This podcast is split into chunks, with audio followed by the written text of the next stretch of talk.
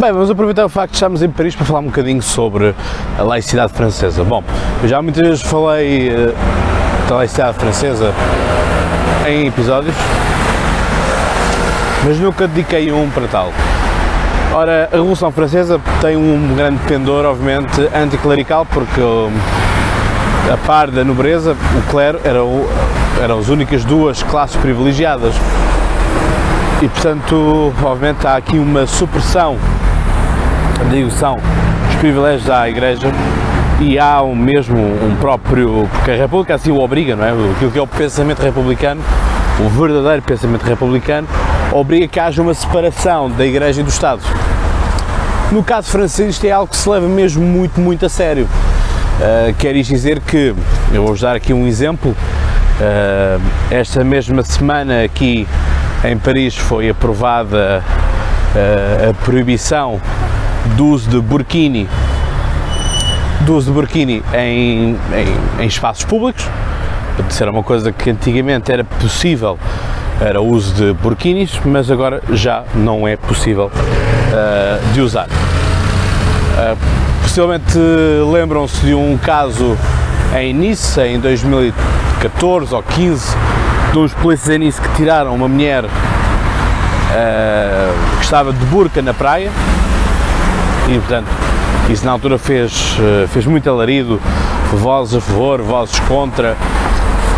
Portanto, neste momento isso foi uma coisa que finalmente foi, hum, foi discutida como projeto de lei e portanto foi, hum, foi votado que seria proibido. Já aqui vos falei, quando foi à saída do Jardim de, de Luxemburgo, portanto do, do Palácio do Senado, eh, que eh, existem os centros culturais islâmicos. Ora, o problema dos centros culturais islâmicos é uma das grandes críticas que a Anne recebe, uh, e vamos dizer assim de uma forma justa, em Paris, é o facto de existirem esses centros, uh, esses centros uh, culturais avulsos, que são nada mais nada menos que escolas de fundamentalismo islâmico. Eu não estou a dizer isto com, com de ânimo leve, porque é mesmo assim, foram feitas várias reportagens para vocês terem noção os edifícios pertencem, no papel, à Câmara Municipal, mas a Câmara Municipal, que, que é obrigada a fazer certas vistorias de tempos a tempos do seu próprio património, de como é que o seu património está a ser utilizado e para que é que está a ser utilizado, uh, simplesmente não deixam a Câmara Municipal entrar, nem tão pouco a Câmara Municipal tem as chaves deste mesmo edifício, o que é simplesmente estranho mas não pensem que a laicidade do Estado apenas funciona contra o Islão. Não. Uh, há uns anos atrás, estou a falar para aí por volta do, dos anos 2000, final dos anos 90, 2000, uh, houve uma vila uh, no leste no leste da França que quis fazer uh, nada mais nada menos que uma uma estátua ao Papa ao Papa João Paulo II e portanto temos o João Paulo II com uma estátua, mas a Câmara Municipal proibiu, proibiu que uh, fosse colocado lá uma cruz, portanto que o Papa estivesse a segurar uma cruz. Um pouco semelhante à estátua que, se eu não estou enganado, também nós temos uh, em Fátima. Eu acho que ele tem, tem ali uh, uma, uma estátua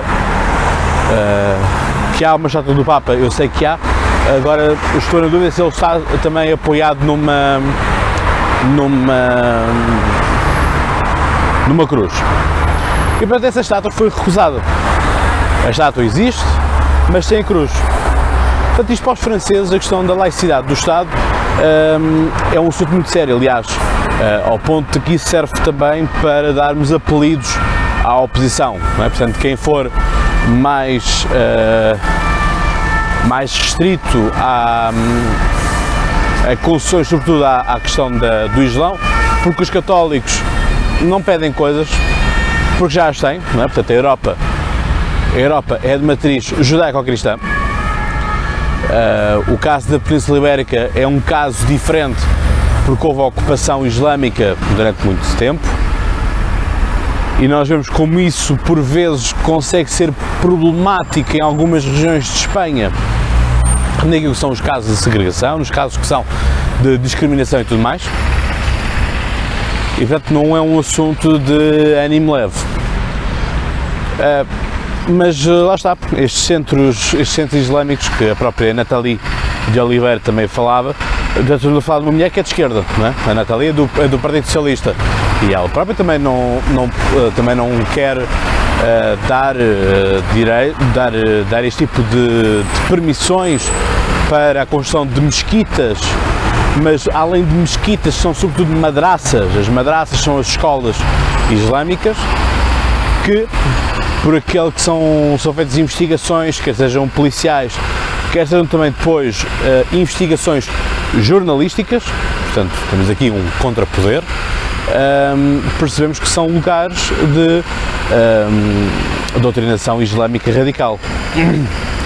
Portanto, para os franceses, cada um tem a sua cada um tem a sua religião, em nada eu devo pôr em risco a religião do outro, da mesma forma que o outro também não pode estar a obrigar a uma certa religião ou que eu tenho que estar com uma certa convivência uh, dessa mesma religião. Não é?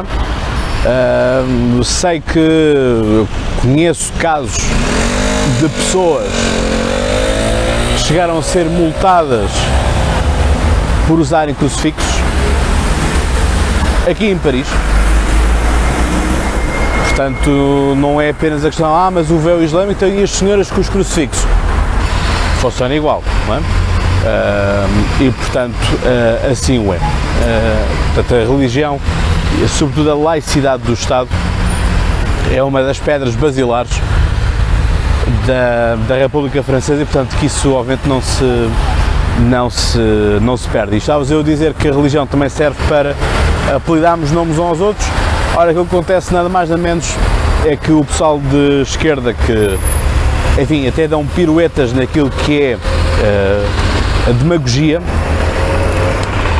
uh, em que muita, muitas deputadas e muitas feministas aqui em Paris uh, ou em França no geral dizem que as mulheres francesas deviam de usar a burca ou pelo menos o véu islâmico em, uh, mesmo que não sejam muçulmanas, em respeito uh, e inclusão uh, da mulher muçulmana na vida cotidiana. Enfim, essa também acaba por ser uma das discussões que as feministas também têm aqui e isso também é algo que divide alguns setores do feminismo aqui, que é umas, umas veem o, o véu como um símbolo de opressão do patriarcado e eventualmente recusam e querem libertar as mulheres muçulmanas justamente do uso obrigatório uh, do, da burca e do véu, do véu uh,